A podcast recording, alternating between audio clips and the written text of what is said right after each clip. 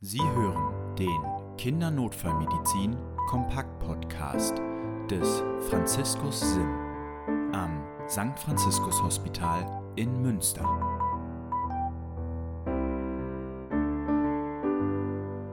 Herzlich willkommen zum Kindernotfallmedizin Kompakt Podcast. Mein Name ist Annika Rott. Mein Name ist Lennart Hützen. Und ich bin Christian Erker. So, Christian, wir sollten jetzt mit dem Buchstaben D fertig sein, oder? Genau, wir machen weiter mit dem E. Endlich wieder vereint in einem Raum. Das heißt, wir sitzen alle wieder zusammen. Lennart ist zurück aus London und nee, Oxford, Entschuldigung. Fast. ist das nicht nebeneinander? Ja, ein bisschen. Von hier aus gesehen, ja. Und wollen uns beschäftigen mit dem Buchstaben E. Da packen wir alle Sachen rein, die wir vorher nicht einsortiert bekommen haben und machen heute eine extra Folge nur zum Thema Schmerztherapie, also zur Analgesie. Christian, in der Erwachsenenmedizin kann ich dem Patienten, die Patientin ja einfach fragen, wie hoch die Schmerzen sind oder wie stark die Schmerzen sind. Im Kindesalter stelle ich mir das ganz schön schwierig vor. Genau, das ist tatsächlich ein Problem. Also erstmal herauszufinden, sind Schmerzen eigentlich gerade das Problem und wenn ja, wie stark sind denn die Schmerzen? Diese Verfahren, die wir beim Erwachsenen anwenden, also NRS als Skala von 0 bis 10, irgendwie Schmerzen anzugeben, das funktioniert ja bei Erwachsenen, wenn man ganz ehrlich ist, irgendwie auch nicht immer hundertprozentig. Also da kennt jeder von uns irgendwie entspannt aussehende Erwachsene, die sagen, sie haben Schmerzen von 10 und andererseits Menschen mit sehr starken objektiven Schmerzen, die aber subjektiv eine niedrigere Zahl angeben würden. So. Und im Kindesalter ist das Ganze tatsächlich noch viel schwieriger zu quantifizieren, weil das Ganze ja noch durch andere Faktoren mit beeinflusst ist. Also Unwohlsein, Traurigkeit, Überforderung, eventuell solche Sachen wie Aufwachdelie oder so etwas spielen ja auch noch eine Rolle mit in die Unbehagenheit eines Kindes und können das Messergebnis darin verfälschen. Jetzt gibt es im Kindesalter ja schon auch Skalen, die man benutzen kann, zum Beispiel die Kussskala. Mhm. Würdest du jetzt sagen, das ist ein Instrument, was dann nicht so einen hohen Stellenwert hat? Äh, ich glaube, die Vorhersagekraft dafür, dass das wirklich Schmerzen sind in der Situation, die ist halt nicht besonders gut. Ne? Also das Kind kann natürlich gerade unzufrieden sein, weil es Schmerzen hat oder kann diese Äußerung machen, weil es gerade Schmerzen mhm. hat, aber es kann genauso gut auch Traurigkeit sein, weil der Teddy gerade weg ist oder es kann Unwohlsein sein, weil da gerade fünf Leute in roter Montur durch die Tür marschiert sind. Okay, so als Grundlage höre ich daraus, kann man das schon nutzen? Aber man muss sich dem bewusst sein, dass halt viele Einflussfaktoren damit reinspielen. Mhm. Ist ja auch wiederum ein Baustein. Ne? Mhm. Also es ist schon sinnvoll, irgendwie so ein, so ein Messinstrument mal zu versuchen, aber es kann nur ein Baustein in dem Ganzen sein. Okay. Und ich glaube, die wesentlichere Botschaft aber für die Notfallsituation sollte sein, dass man im Zweifel in einer solchen Situation, der Situation angemessen, Schmerzen annehmen sollte. Mhm. Also nicht das Ganze drauf schieben, der ist bestimmt unglücklich oder das Kind ist bestimmt nur hungrig, sondern eher in einer Notfallsituation Schmerzen anzunehmen und eine Schmerztherapie einzuleiten, eher niedrigschwellig anzusetzen, als das Ganze irgendwie auf eine andere Unwohlseinsursache zurückzuführen. Okay, also erstmal davon auszugehen, das, was das Kind hier gerade zeigt, die Anzeichen, die ich sehe, beispielsweise auch eingeschätzt mit einer Kusskala. Mhm. Da gehe ich erstmal davon aus, das könnten Schmerzen sein und nicht, das wird bestimmt irgendwo anders dran liegen. Genau, ich glaube, das wäre eher fair, wenn man das so rum angeht ja. und er niedrigschwellig Schmerzen annimmt. Mhm. Dann mit Sicherheit auch wieder im Dialog mit den Begleitpersonen, weil die können ihr Kind ja schon besser einschätzen, als wir das können, wenn wir dazukommen zu so einer Situation. Mhm. Also es gibt ja immer mal wieder so Situationen, wo man sich nicht sicher ist. Ne? Das Kind hat irgendwie ein Trauma, man sieht von außen nicht so wahnsinnig viel, aber irgendwie mhm hat es schon das Potenzial, weh zu tun. Was ist jetzt das führende Problem? Ist es jetzt Unwohlsein? Ist es Schmerz? Ist es Überforderung? Ist es die Situation, die gerade unangenehm ist? Ich würde dann eher dazu tendieren, fairerweise eher Schmerzen anzunehmen und niedrigschwellig eine Schmerztherapie ja. zu, zu beginnen.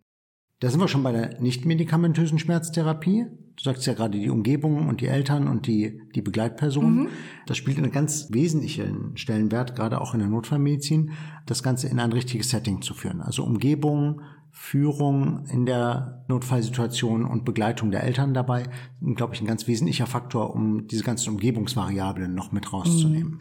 Ja. Und positiv zu beeinflussen. Das kann viel auch in der Schmerz Wahrnehmung und dem Schmerzerlebnis modulieren. Auch da immer die Nähe von den Begleitpersonen zum Kind zu gewährleisten. Mhm. Also es nimmt nicht die Schmerzen, das ist klar, aber es führt zum anderen Schmerz wahrnehmen. Mhm. Ne? Verstehe. Und kann diese ganzen anderen Unwohlseinsfaktoren mit modulieren.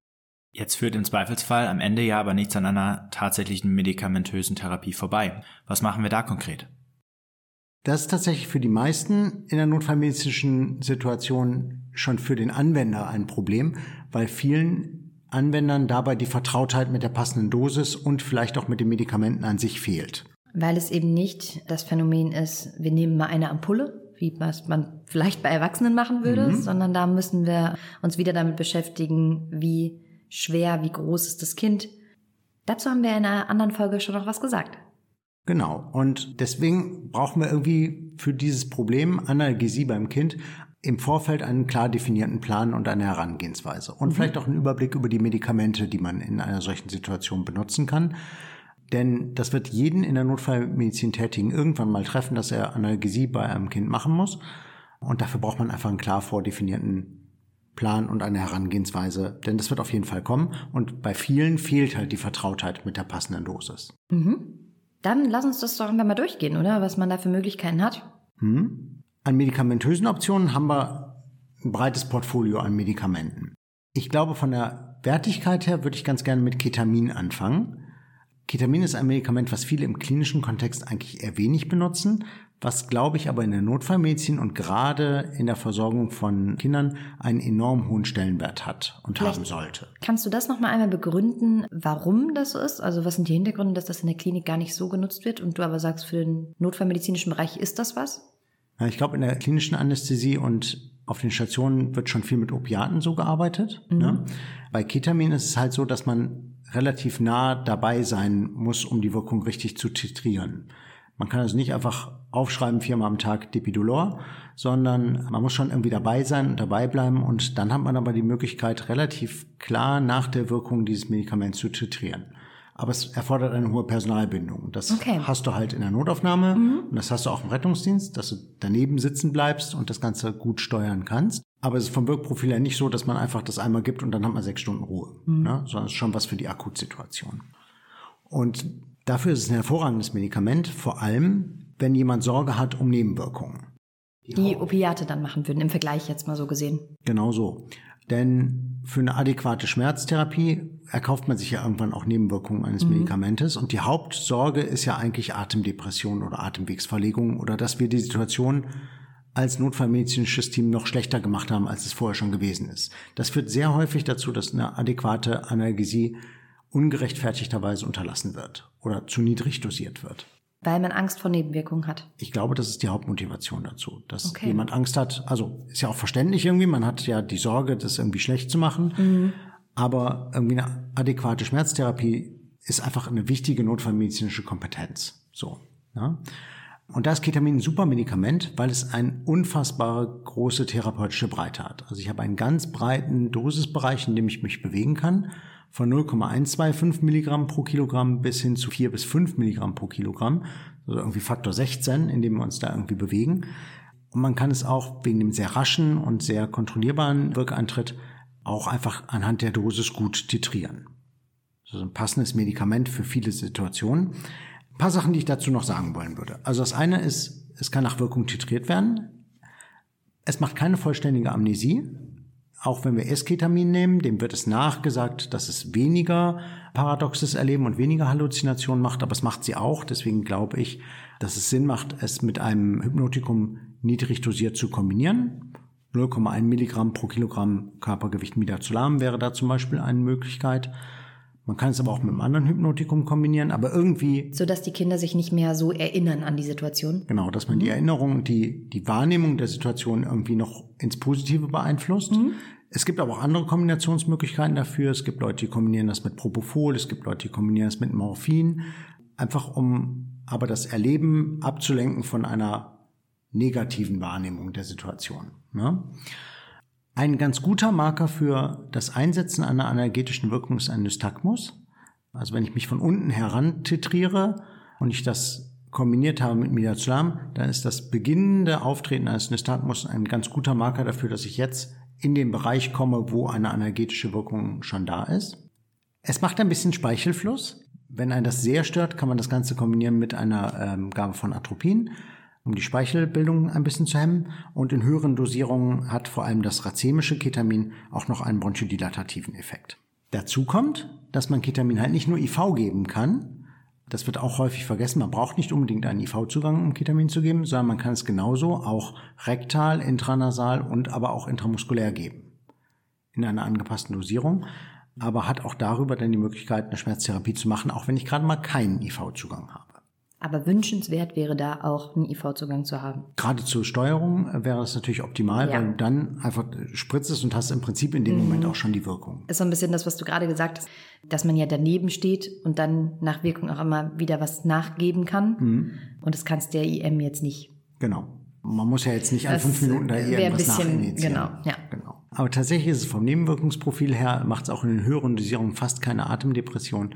Das ist also tatsächlich ein Medikament, was man im Portfolio auf jeden Fall parat haben sollte. Macht es ja aber auch in Kombination, das merke ich gerade so, schon auch komplex. Es lohnt sich damit schon mal im klinischen Kontext außerhalb der Notfallversorgung vielleicht Erfahrungen zu sammeln. Also wenn man irgendwie mit Kindern sonst arbeitet oder auch mit Erwachsenen und irgendwann mal eine Analgesie oder Analgosedierung macht für einen Verbandswechsel oder ein, eine sonstige Intervention, lohnt es sich damit auch einmal außerhalb von Notfallsituationen vielleicht schon mal Erfahrungen zu sammeln. Mhm. Weil gerade auch die psychologische Führung ist in solchen Situationen gar nicht so uninteressant.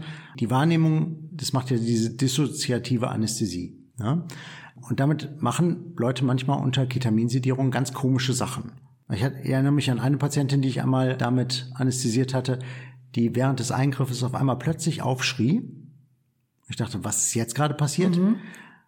Und sie aber sehr gestört dadurch war, dass ihre Nase gerade juckt. Okay. Das ist, ja? war wichtig für sie dann in der Situation. Genau, also sie kann sich ja nicht dran erinnern. Nein, natürlich so, nicht. Ne? ähm, aber also man muss nicht alles ganz für bare Münze nehmen, was unter Ketamin mhm. gesprochen wird. So. In Ordnung. Welche anderen Optionen, abgesehen von Ketamin, haben wir denn? Im klinischen Kontext sind vor allem die Opiate da noch zu nennen. Das sind vor allem die niedrigpotenten Opiate, also Pyritramid, Petidin oder Morphin, die als Orientierung in einer Dosis von 0,1 Milligramm pro Kilo oder halt 1 Milligramm pro Kilo bei Petidin gegeben werden, die in einer angemessenen Situation in dieser Dosis eigentlich sehr, sehr selten atemdepressiv wirken. Aber die gut gegen Schmerzen unter erhaltener Spontanatmung eigentlich wirken und im klinischen Kontext auch einfach häufig dann angewendet werden. Welche Rolle spielen höherpotente Opioide, sowas wie Fentanyl oder Sufentanil? Wenn das Ziel sein sollte, die Spontanatmung zu erhalten, dann eher wenig. Die spielen aber eine große Rolle bei einer Intubationsnarkose.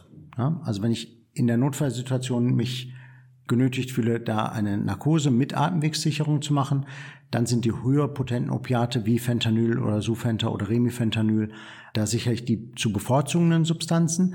Aber die machen halt Atemdepression und sie machen bei rascher Injektion auch eine Thoraxrigidität, sodass man da schon kompetentes Management der Nebenwirkungen und der Atemwegssicherung irgendwie vorhalten müsste. Alle Opiate machen ein bisschen Histaminausschüttung, das ist manchmal ganz interessant, wenn man sich das anguckt. Gerade im Abflussgebiet der Opiate sieht man manchmal eine Rötung des venösen Abstroms, was manchmal auch jucken kann. Das sieht man bei Erwachsenen eher selten, weil da halt das subkutane Fettgewebe drüber ist, was dicker ist. Aber alle Opiate machen ein bisschen Histaminausschüttung. Das ist in der Regel harmlos und muss nicht weiter therapiert werden. Was mich jetzt noch interessieren würde, wir haben am Anfang dieser Folge ja gesagt, dass man die Schmerzen erstmal annimmt, also dass man erstmal davon ausgeht, das Kind hat Schmerzen oder könnte Schmerzen haben, die mhm. wir therapieren möchten.